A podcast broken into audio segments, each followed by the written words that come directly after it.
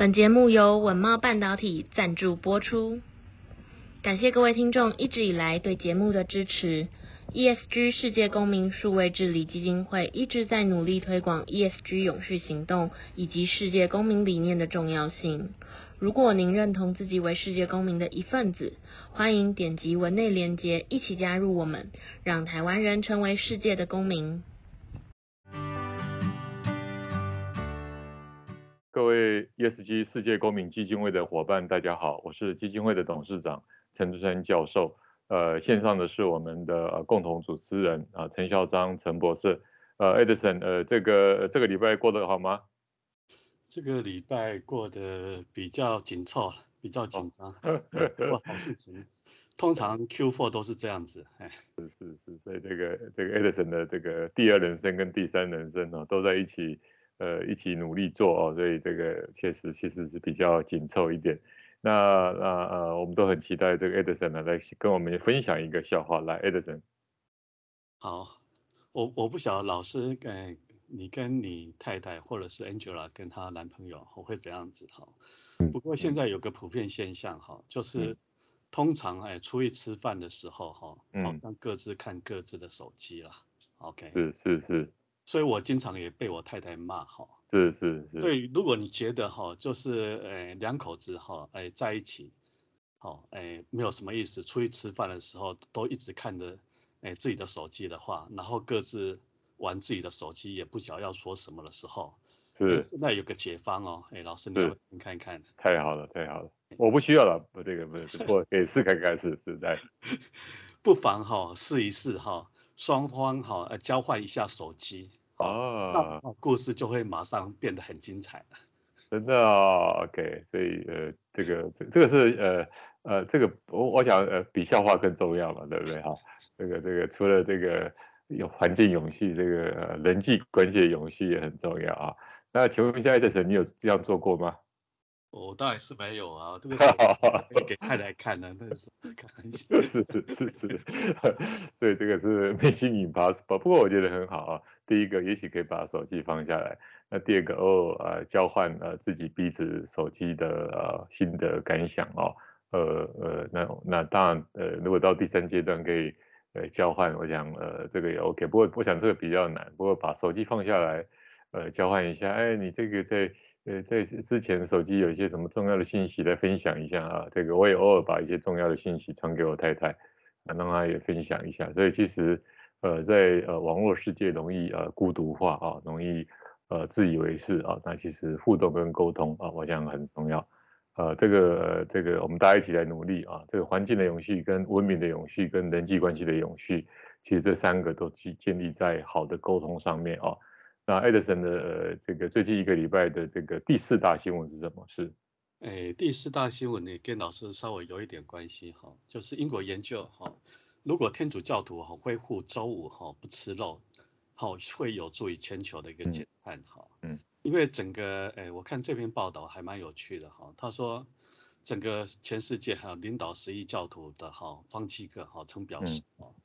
这个气候变迁是史无前例一个威胁哈，所以要迫切的一定要有行动。然后周五不吃肉是基督教很古老的一个传统哈信仰行为之一，啊，主要是要纪念耶稣在周五的时候被钉在十字架上，但遵循的教徒可在这一天用所谓的鱼类哈。来摄取蛋白质哈，嗯嗯，但是教廷在一九六零年年代进行改革之后呢，哎，周五不吃肉就不再是天主教徒的一个义务了哈，但在复活节的四四周哈四旬期开始遵守哈，所以研究人员就想出来说，如果美国的天主教徒如此哈严呃严格遵守周五如果不吃肉的话哈，其实这也是促成哈整个连锁食品店巨擘麦当劳和发明。哦，麦香鱼堡，哎的主要原因之一，哈，啊，所以我不晓得老师你对这则新闻的看法呢？这比较太好了，太好了，这个其实呃，我们大概就是呃，这个四星期就是呃，这个呃，这个耶稣啊、呃、为人类啊、呃、为这个十字架上的四个礼拜，我们大概都呃那个礼拜五都不吃肉，但是呃，如果年龄稍大的啊六十岁以上，其实是没有这个限制。但是呃，如果这个十亿人口啊，全球十亿人口是天主教徒，或是更多的是广义的基督教徒，我想将近二十亿，如果能够周五不吃肉哦，我觉得这个是可以 campaign 哦，这个呃这个也也许我们来呃来 campaign 一下啊，也许我想我们就不限于基督教，我们一起来呃明年的地球日啊，我们一起从基金会的角度哦来呃发动这样的一种啊 campaign，呃，Edison 觉得这样 OK 吗？非常好，非常好，对对，我可以 double 啊。OK，对 double 啊，就是呃礼拜一到礼拜五是这样子，这个 double 意思吧，是不是？不是还是礼拜五不是啊，就变成是礼拜四、礼拜五或礼拜五、礼拜六。对，其实现在吃鱼真的很好啊，真的很好。那所以这个我们把它记下来啊，就是明年地球日啊，我们号召啊，这个呃不要有宗，因为台湾对宗教还是能够多元的哈。那我们说周五不吃肉啊，那么来，当然我不晓得这个卖肉了会不会有一些抗议了啊，所以我们至少在地球日的前一个礼拜啊。那么呃前一个月啊，或者是怎么样，我们来思考看看，来成为呃天主教徒，那么可以做的。那当然我们也欢迎所有的人都能够过来，很棒的一个呃这个 encouragement 啊。那呃第三大新闻是什么事？第三大新闻的话，其实这个是相关性报道，我们之前有报过哈。最主要的话就是所谓的气候难民在暴增哈，尤其是以中东跟北非为最惨哈，它已经造成几百万人哈呃那个流离失所了哈。因为根据那个世界银行的数据报告，如果全球暖化哈，每最高一度，那降雨量就会减少百分之十哈。那伊拉克的话，就会有两成的淡水哈会消失掉，三分之一的农业用地也可能无法灌溉哈，会造成该国哈四千两百万人口的严重缺粮哈。那不只是这样子哈，世界上哈最干旱的国家之一约旦，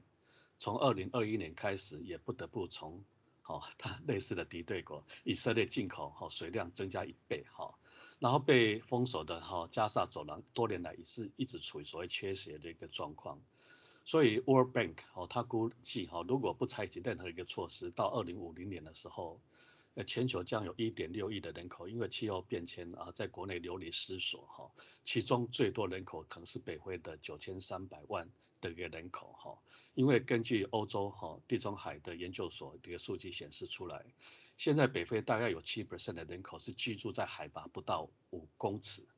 好的地方啊，那人口稠密海岸线是全世界最受海平面上升威胁的地区之一。举个例来说，在埃及第二大的一个城哈叫亚历山卓哈，如果海平面上升半公尺，那就会有两百万的人口流离失所。二十一万四千个工作呃流失掉，诶，然后在北非的苏丹，现在已经每一年有几百个人在抢夺水跟土地，啊，爆发部落冲突啊死亡哈。然后比如说该州诶，在今年十月的时候爆发的一个暴力事件，在短短的两天之内，为了抢水，已经造成两百个人的一个死亡。我们在台湾可能没有办法去感受到，但是就是以同理心哈，比如都老师经常讲的一个世界公民，好的全球的一体的话，那想想看中东跟北非，那是不是我们应该做什么事情，或什么倡议，好会让这个事情进行得更更好、更迟缓，然后保住到更多的一个人口？老师你的看法？很棒哦，就是呃我们基金会啊，那都一直在诉求啊。呃，人类呃，在未来的三十年啊，尝试可不可以用世界公民的呃角度啊，来重建构建我们的啊面对的所有的问题啊。那么就世界公民其实很很简单，就是大家都是世界的一份子啊，人类一家地球村啊。那这个是呃最简单。那气候变迁刚好是一个呃最好让我们有机会啊来看看我们是不是能够成为世界公民一个很好的一个一个方法哈。那那么气候变迁确实没有错啊，零点五公尺其实就有几百万人，如果到五公尺啊，那如果这个格陵兰跟南极的冰块融化，那可能是呃数亿哦，一亿一亿多的人，那这个只是呃这个海平面的，那中间内陆的也因为缺水哦，那么导致这个很困难哦，所以呃我们要不要有一个行动方案啊？就是呃就是这个气候变迁，尤其在缺水这一块。那么我们一起来呃来呃做一个 global agenda。那我想台湾其实在呃在水的资源产业啊，看能不能创造出呃一个可能性来帮助这些国家。那么同时在气候变迁，我们也提出一个 agenda 啊，刚好在啊 COP27 现在在埃及啊在讨论这些议题。那大概呃比较有钱的国家已经同意啊，对于这些呃比较穷困的一些开发中国家来做帮助啊，所以我们大家紧盯的 COP27 在埃及会有什么样的想法啊？不过我个人是觉得这是一个呃非常棒的呃和解的共生的过程啊。那最近黎巴嫩跟以色列呃也是一个敌对的国家，那开始大家在谈啊呃能源的缺乏啊，那已经呃签订协定啊，借由 Blinken 啊美国国务卿的协助啊，啊大家来共同开采。那么来呃把天然气啊供给需要的国家，所以我相信啊呃人类苦难是当我们共同的觉醒，其实我们就是世界公民，那我们来共同解决这个问题。那我们基金会希望从台湾开始，也希望在明年能够呃到新加坡呃到西雅图来传播世界公民，来共同解决世界的问题啊。那这是台湾的光芒，也是台湾的安全，也是台湾在人类文明的一种可能性的地位。我们一起来努力。呃，第二大新闻是什么，Edison？第二大新闻的话，其实是跟诶、哎、老师诶嗯、哎、那个诶上礼拜的这个会是互相呼应的哈。是。我们是在十一月三号的时候有一个叫做那个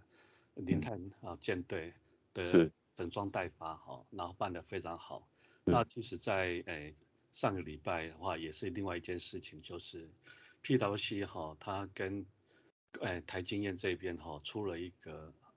哎，在二零二二年的一个新创跟投资跟 ESG 绿色韧性的一个年度议题哈，它产出来一个结果是非常有趣的哈。针对这个结果哈，跟老师报告一下，其实，哎，这个结果话跟我们上个礼拜十一月三号要得到的结果几乎是互相呼应的哈。嗯嗯。主要是这样子哈，第一个哈，从新创啊的调查主要去发现哈。八十一点九 percent 的一个新创规划哈，要往海外市场发展。嗯，那七十七点九 percent 的话，新创是期待投资者引进哎新的客户跟合作关系。嗯，然后七十七点一 percent 新创透过个人人脉接触到投资者。嗯，然后六十七点三 percent 新创的创业议题是跟 SDG 是有相关性的。那另外一方面的话，从投资者的调查，诶，主要发现，诶，也有四项事实哈，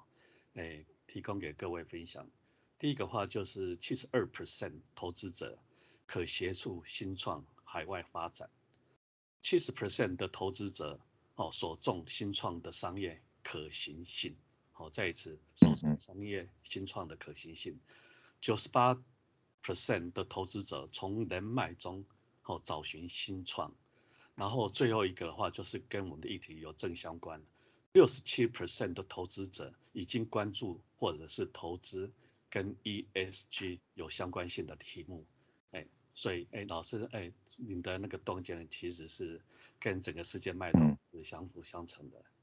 是没有错啊，就是嗯，以终为始看，这样看起来，二零五零啊的目标跟现在差距是呃，以现在的观点来看是是不可能的事情。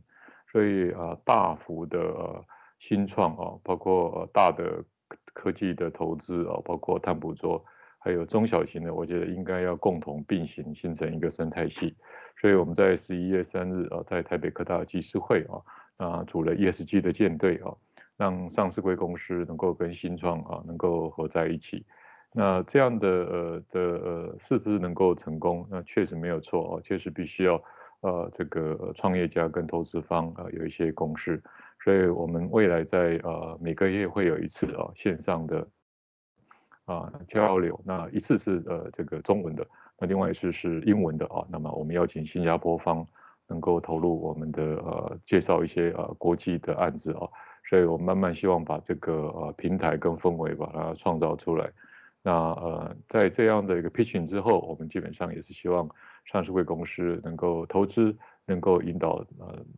了解他们的需求啊，然后甚至是导入公司的需求。那当然最后呃，我个人就觉得啊，一个大的生态还是需要有创投，那么 CVC 啊，还有 PE 啊，那一起来。啊，这种个的目标其实都在解决二零五零净零的。呃，一个科技创新的呃一个关键，没有科技创新，二零五零是不可能的。我们要达到一点五度 C 啊，这个也是不可能的。所以呃，科技创新啊是一个非常啊跟创业啊，那非常重要。那所以我期待一千七百家上市公司都能够加入我们这个平台。如果都有兴趣啊，可以跟我们的 Angela 啊，跟基金会的 Angela 跟 Fia 来呃互动哦。来，第一大新闻是什么？是第一大新闻是我我把它称为叫吓一跳的新闻哈。嗯，最主要的话就是哎，最近还很多人在提的。也就是说，我们环保署的张，哎，张子静署长他说，哈，这样环保署将会成立哈，整个碳交易的一个平台，哈，因为他说，哈，哎，他也不希望哈，整个碳交易平台成为一个金融商品，而是让它成为一个经济手段，未来哈会有环保署建立这样的一个平台啊，不希望是用投资的角度来买，以免价格好被炒高后，让真正还需要啊碳，哎，排碳权。的产业哈会买不起哈，那相相关的话，我们来看哎，全世界哈离我们很最近的，日本是交给东证哈在处理这个碳交易，而香港是交给哎 HKEX 哈，那新加坡是交给 G SGX 在处理，那中国是交给哈在上交所哈，有太多太多案例的话，就是显示出来哎，几乎很难找到一个国家哦。在碳权交易上是有所谓的环保署哈在主导哈，那 carbon market 哈那不是一个很单纯的一个碳中和的一个商品哈，因为它涉及的外交贸易关税哦协议，那现在台湾也不是联合国的一份子，所以在台湾在未来的碳市场必须跟国际社会来接轨哈，或者可能就会变成哈 WHO 之前一些没有预期到的一些状况哈。所以，哎，不晓得老师你的看法。呃，第一个就是呃，所有的企业啊、完完全全靠自己的呃减碳的能量啊、那其实都呃没办法达到它二零三零可能是不管二十三十五十二零五零的净零都不可能的事情啊、所以一定要协助有心的人他提供碳权，那我们共好啊，有能力的人呃有钱出钱，有力出力。呃，能够减碳的提供减碳啊，那所以我觉得这是一个所谓能够共同达成目标的必要手段啊，那这是呃，我想大家都可以认可。那呃，到底谁来做比较好，我们都没有意见啊，但是呃，这个事情必须要考虑到他的经验啊，那么他的呃能力啊，还有将来在国际上啊，我想呃环保署是很棒的一个机制啊，那它的限限制在于它的经验，它其实过去并没有。交易所平台的经验，第二个，呃，你将来在国际上互动，一个政府机构其实是很难跟国际互动的哦。那我相信还是有一些可能性来合作，而不是只有一方哦。也就是呃，这个未来的呃这个交易所跟环保署跟更多的机构来合作，这个是必要的。那我们期待啊，在呃我们呃数位治理协会哦担任理事长，我们希望在十二月十六日。我们可能会稍微谈一下啊这样的一个议题，那希望让啊整个呃政府啊整个社会啊能够理解一个对的方向跟对的路啊，那否则的话呃就就像我们在很多地方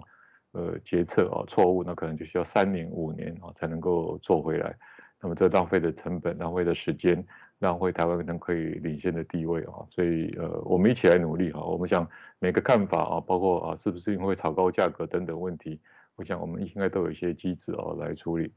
那 Edison 这个呃呃，这个礼拜创业是什么？是？OK，你这个创业家非常有趣哈，他这这家公司叫永瑞实业，嗯，然后英文叫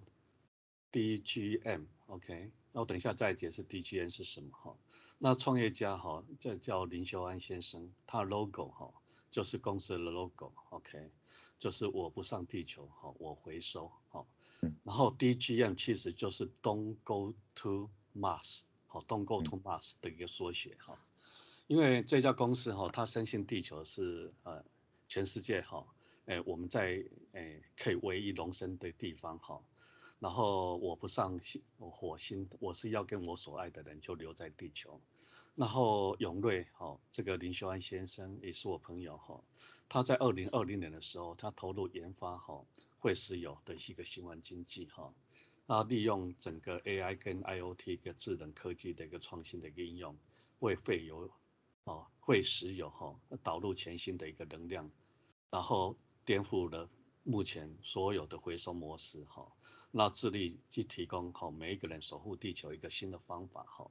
最主要是它这家公都哎 GoToMass 哦，它有一台叫做废石油的一个回收机哈，它哎它可以用所谓的 AI 好的深度学习方式去收集两万多笔的一个大数据，可以立即去辨识出来是不是它现回收这个是一个会哎食用油，那进而大幅哈降低整个回收的成本，然后同时的话就是搭配了手机 APP 的云端管理系统。然后轻松的做到废石油哈，诶产地好履历好追溯啊，严格去把关整个石油啊诶食安的的一个问题哈。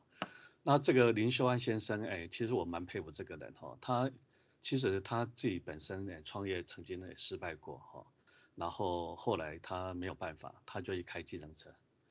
那开了计程车开了两三年的时候，然后他告诉他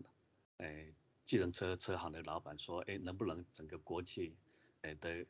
哎的客户或者坐车的人的话，让他去载。然后因为他很会讲英文，所以讲英文的话可以帮整个哎车行赚到更多的钱。他慢慢的他累积了几年之后，又有一笔小小的资金回来，再重复再回来。到目前为止哈，哎它已经是哎全台湾最大的一个回收的哎回收的一个食用油哈。”那主要是它回收了食用油哈，它转到柴油，哦转成柴油，